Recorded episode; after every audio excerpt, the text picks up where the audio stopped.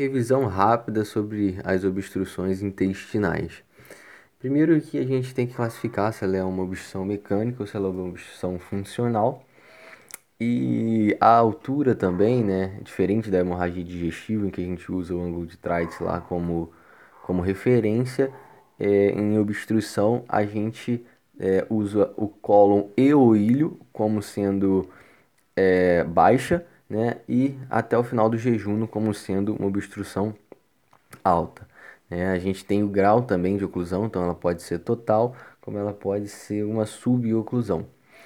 E ela pode ser simples ou pode ser complicada, né? Que é complicada é quando ela já tem um comprometimento vascular, já tem uma isquemia. A clínica em geral das obstruções, né? Ela gera parada de eliminação de gases e fezes, uma dor incólica, né? Normalmente para estar tá vencendo essa obstrução, distensão abdominal, vômitos, né? E aí quando essa obstrução ela é alta, esse vômito vem mais precocemente. Quando é uma obstrução baixa, esse vômito vem mais tardiamente e muitas das vezes pode vir um vômito fecaloide. É, quando a gente tem uma suboclusão, a gente pode ter o que a gente chama de diarreia paradoxal. Né? Então, o paciente ele que era estava constipado sem eliminar nada começa a eliminar é, fezes diarreicas. E o toque retal, né, faz parte do exame, pode nos ajudar muito também para diferenciar se é funcional ou mecânica. Porque uma vez que você faz o toque e a ampola retal ela tá cheia, né, ela tem fezes, e a gente pensa em uma obstrução funcional.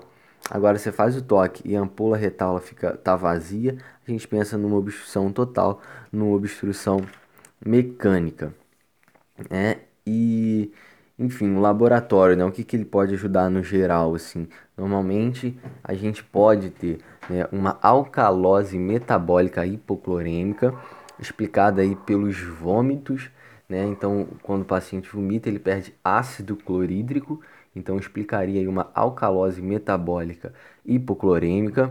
E o paciente também pode apresentar uma hipocalemia, explicada por quê? Quando vomita também desidrata, né? Obstrução intestinal assim já, já, já cria um quadro de desidratação. E aí ele ativa o sistema renina-angiotensina-aldosterona. A aldosterona vai lá, vai reabsorver sódio e água, e ela troca esse sódio e água por o quê? Pelo ou hidrogênio, né, ou uh, o potássio. Só que como ele já está numa alcalose metabólica, acaba que ele libera, né, ele elimina o potássio em troca do sódio e da água aí. Então o paciente pode fazer uma alcalose metabólica hipoclorêmica e apresentar também hipocalemia. Claro que no evoluir da doença, o paciente evolui com isquemia, né, aumenta ácido lático e acaba é, podendo evoluir para uma acidose metabólica. É, em relação aos achados radiográficos, né, como que a gente diferencia se é um delgado ou se é um colo? Né? Então ele define para a gente o sítio de obstrução através da rotina radiológica de abdômen agudo que a gente solicita. Então vai ter lá o delgado, né? O delgado, as alças elas são mais centrais, então você vai ter uma distensão central das alças. As pregas das alças do delgado são pregas coniventes, então faz o sinal de empilhamento da moeda. Enquanto o colo, a distensão ela é mais periférica né? e fazem distensões grosseiras, né? chegando aí até mais do que mais do que 5 centímetros, que o delgado não faz essa, essa distensão é, mais do que 5 centímetros. Normalmente ele fica até 5 centímetros. E no cólon a gente tem as austrações colônicas, né? E, ou seja, são como se fosse pregas que não são coniventes, né? São as austrações, são mais espaçadas. Austrações colônicas.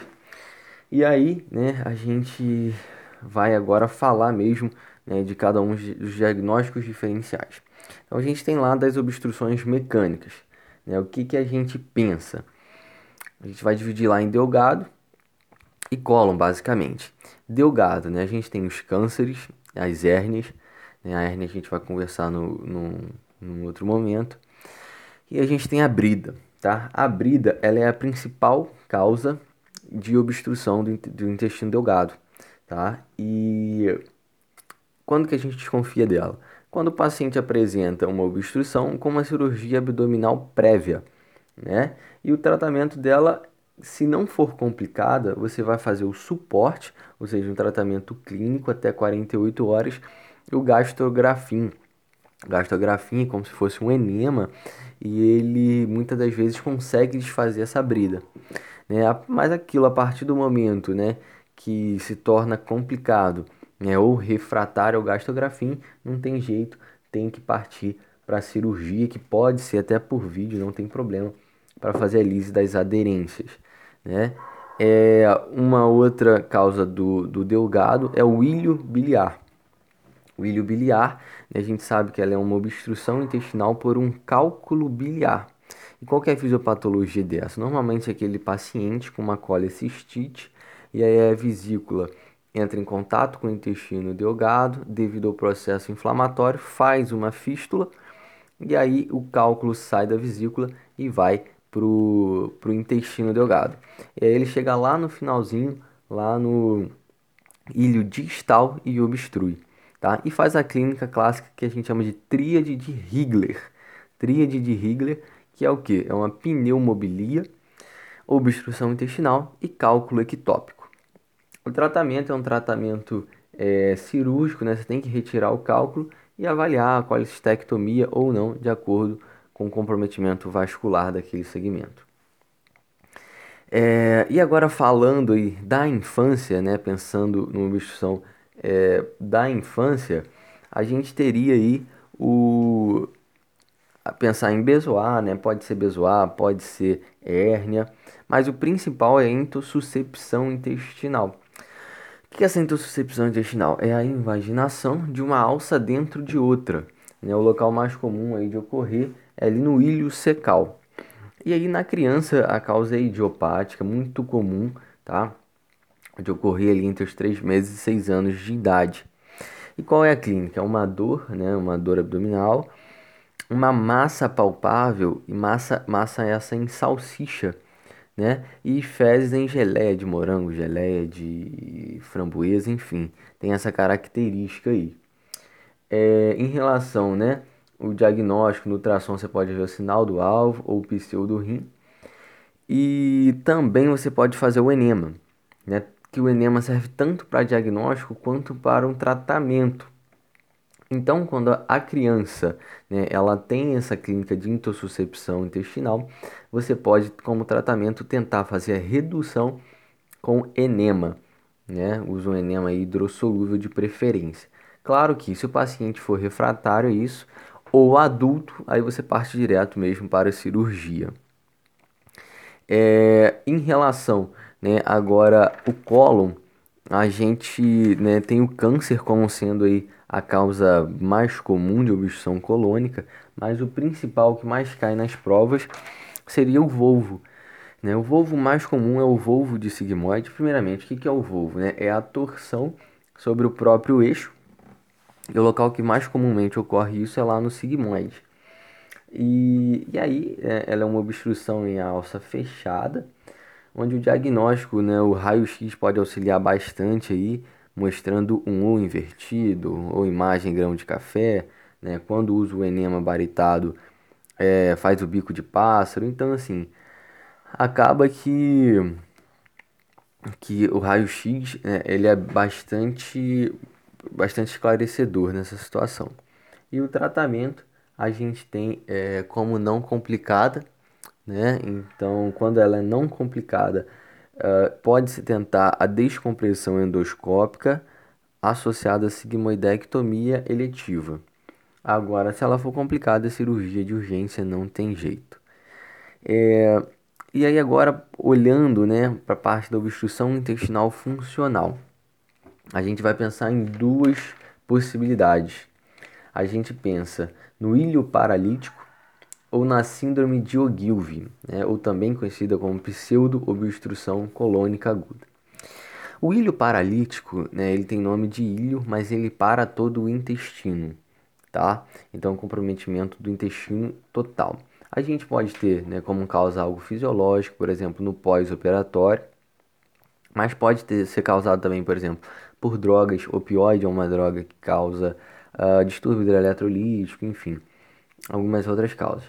E aí a clínica, né? Você tem uma parada de eliminação, distensão abdominal, é, dor e o paciente tem é, queda, né, ou quase abolição aí, ou uma peristalse bem reduzida.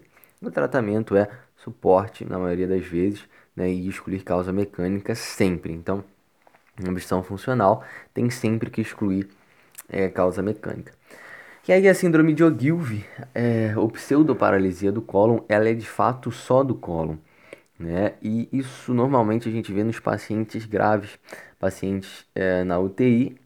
E aí a gente vai ter o quadro lá de dor abdominal, de distensão colônica, mas aí tá um diferencial importante. Nesse caso, a peristalse vai estar tá presente, porque a obstrução ela é só no colo, né? Então, acaba que o delgado vai estar tá, é, é, mantendo a peristalse. E aí, o tratamento, sempre excluir, claro, causas mecânicas, vai dar suporte. E aí a gente tem uma droga, que é a neostigmina. Né? Ela é um parasimpático mimético, que ela é muito utilizada nesses casos de síndrome de Ogilvy. Então você dá o suporte ali, né? e se em 48, 72 horas ele não melhorar, né? ou se, quando você já tem um seco muito dilatado, mais do que 12 centímetros, você pode fazer o uso dessa droga da neostigmina. Né? E aí, se o paciente não responder a neostigmina, né, você pode tentar uma descompressão colonoscópica. Se não responder, você acaba partindo aí mesmo para a cirurgia. E aí a gente encerra essa rápida revisão sobre obstrução intestinal.